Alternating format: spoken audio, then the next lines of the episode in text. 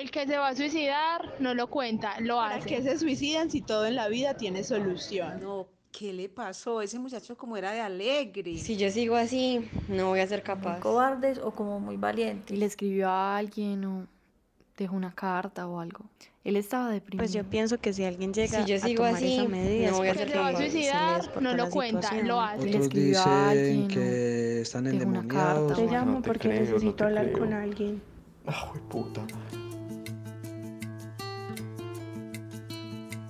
Suicidio en voz alta es el resultado de dos meses de preguntas sobre el tema de suicidio en Medellín. Cinco jóvenes, estudiantes de periodismo de la Universidad de Antioquia, queremos contar en voz alta las respuestas que encontramos. En este podcast conozca la labor de quien se dedica a atender a quienes piensan e intentan el suicidio. Un caso que me quedó mucho fue un muchacho que se nos montó a un decimoavo piso y se quería tirar. Y él solamente me decía, yo me quiero tirar porque nadie me presta atención. Eh, y mentiras que él abajo, en el, quinto piso, había matado a un, a un pues, con la persona que él vivía. Entonces por eso se quería matar. Y nosotros no sabíamos porque nosotros llegamos de una fue a hacer la intervención. Y después me decía, es que usted es policía y me quiere llevar y yo, yo soy bombero.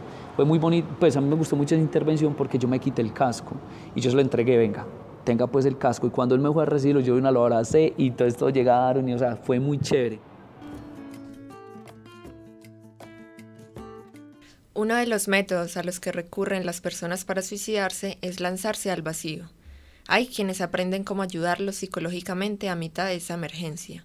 Los primeros auxilios psicológicos explican cómo hablar, qué decir y cómo evitar ser un detonante mortal. Uno de esos rescatistas es Carlos Cardona. Es bombero hace 17 años, tecnólogo en salud ocupacional, APH, especialista en producción y estudiante de psicología. En su trabajo en prevención de suicidios, practica y enseña cómo emplear la llamada psicología de la emergencia. Listo, la psicología en emergencia entonces consiste en, dos aspectos eh, muy, muy importantes. Una de ellas es conocer la parte de los primeros auxilios psicológicos. ¿sí? Otra de ellas es conocer el antes, durante y después de una emergencia. Eh, básicamente eso es lo que refiere. La psicología en emergencia es reducir el riesgo del personal interviniente en una emergencia. El cabo Cardona está consciente de la importancia de su labor. Vinculó su experiencia personal y profesional con su oficio y ahora capacita brigadistas y rescatistas en la teoría de los primeros auxilios psicológicos en emergencia. Bueno, ok, entonces cuando me graduó en el 2000 de APH, luego comienzo a estudiar salud ocupacional y después dije, yo tengo que hacer algo más por, por bomberos. Y eh, tuvimos un evento traumático en familia, tuvimos un intento de suicidio, un primo mío se ahorcó y comencé a trabajar el tema. O sea, debido a esas experiencias que pasó y uno de los bomberos de nosotros también se suicidó, entonces tuvimos como esa, mm, esa iniciativa. Yo dije, no, yo tengo que comenzar a trabajar y estudiar ese fenómeno porque se está dando. Eso hace aproximadamente ya, hace ocho, entre 8 a 9 años. El rango de edad más frecuente de personas que intentan quitarse la vida y que son atendidas por los bomberos es entre los 17 y los 40 años. La cifra de las víctimas aumenta paulatinamente y las intervenciones son complicadas. El cabo Cardona nos cuenta cómo se atiende una emergencia. Los pasos son, entonces, el primero, el acercamiento. eh, el acercamiento es importante.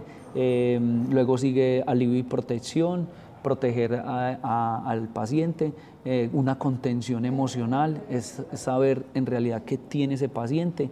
Y por último, una recogida de información, es, es verificar que la necesidad y luego mandarlo a un centro hospitalario. Eh, es, es de tiempo, o sea, una intervención psicológica en emergencias puede durar entre 4 o 5 horas. Eh, algunos dirían es mucho, es muy exagerado, pero sí, y termina uno cansado, que uno también termina de psicólogo, obviamente hay que ir al psicólogo.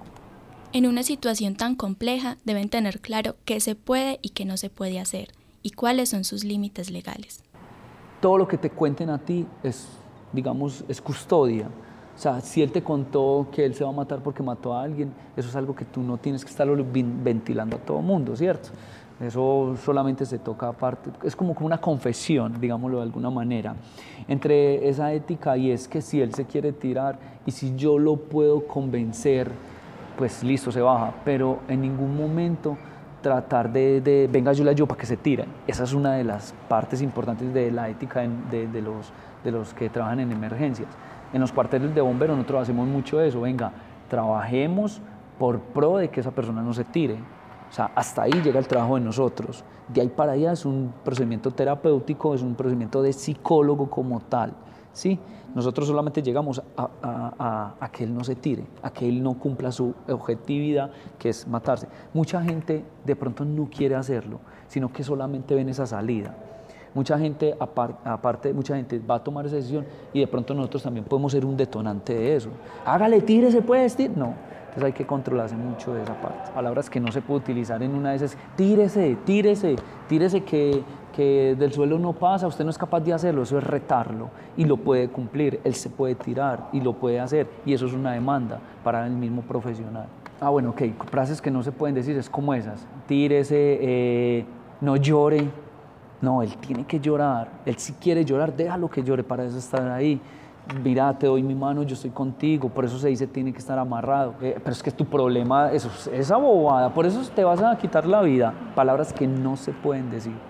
Algo que tampoco se puede decir si esa persona no es creyente o sea, después de entablar esa conversación, si esa persona no es creyente, nunca le vas a decir, hablar de Dios. Mira, pero es que Dios está contigo, ves, porque eso puede ser un detonante. Hay gente que no cree en Dios. Entonces, ¿Dios por qué me tiene así? ¿Dios por qué me dio esta enfermedad? ¿O Dios por qué se llevó a mi mamá? ¿Cierto? Entonces, son cosas que no se pueden hacer. No recordar ni enumerar nada, simplemente la necesidad del momento. ¿Quieres agua? Tráele agua. No, quiero llamar, tráele.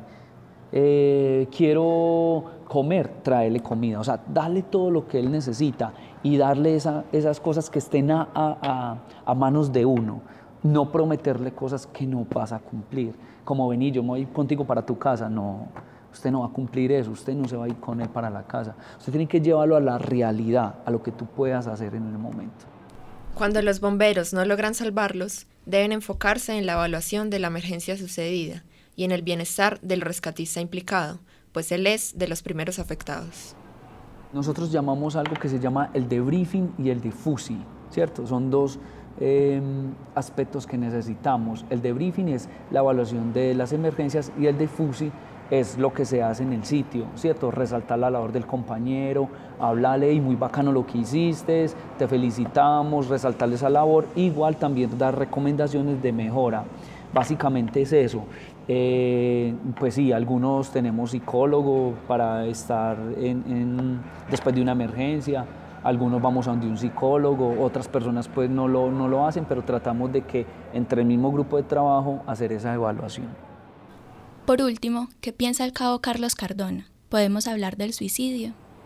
No es que no podamos hablar del suicidio ni podamos hablar de esto, sí podemos hablarlo pero lo que se dice, o sea, lo que le decimos a la gente es no lo grabes, no lo grabes porque es muy duro tú estar de familiar abajo y ver cómo cae la persona y, y luego lo mandas por todos los medios. O sea, sí puedes mostrar que se puede, digamos, se puede, que se está haciendo la intervención y ya, pero eso también hay mucha gente que lo está cogiendo es de moda.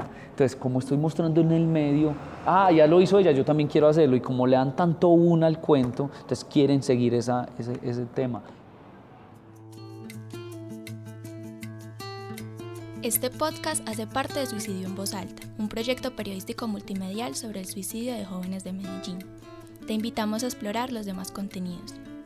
Si estás pasando por una situación difícil y no sabes con quién hablar o a dónde ir, puedes comunicarte con la línea de la esperanza 448-2945, opción 3, la línea amiga 444-4448 o el 123, y puedes asistir al grupo de apoyo entre amigos.